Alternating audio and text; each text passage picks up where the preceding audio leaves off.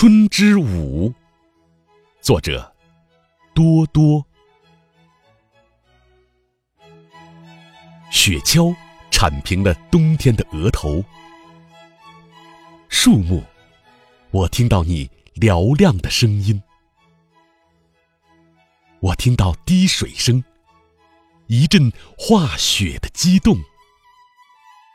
太阳的光芒像出炉的钢水倒进田野，光线从巨鸟展开双翼的方向投来。巨蟒在卵石堆上摔打肉体，窗框像酗酒大兵的嗓子在燃烧。我听到大海在铁皮屋顶上的喧嚣。啊，寂静！我在忘记你雪白的屋顶。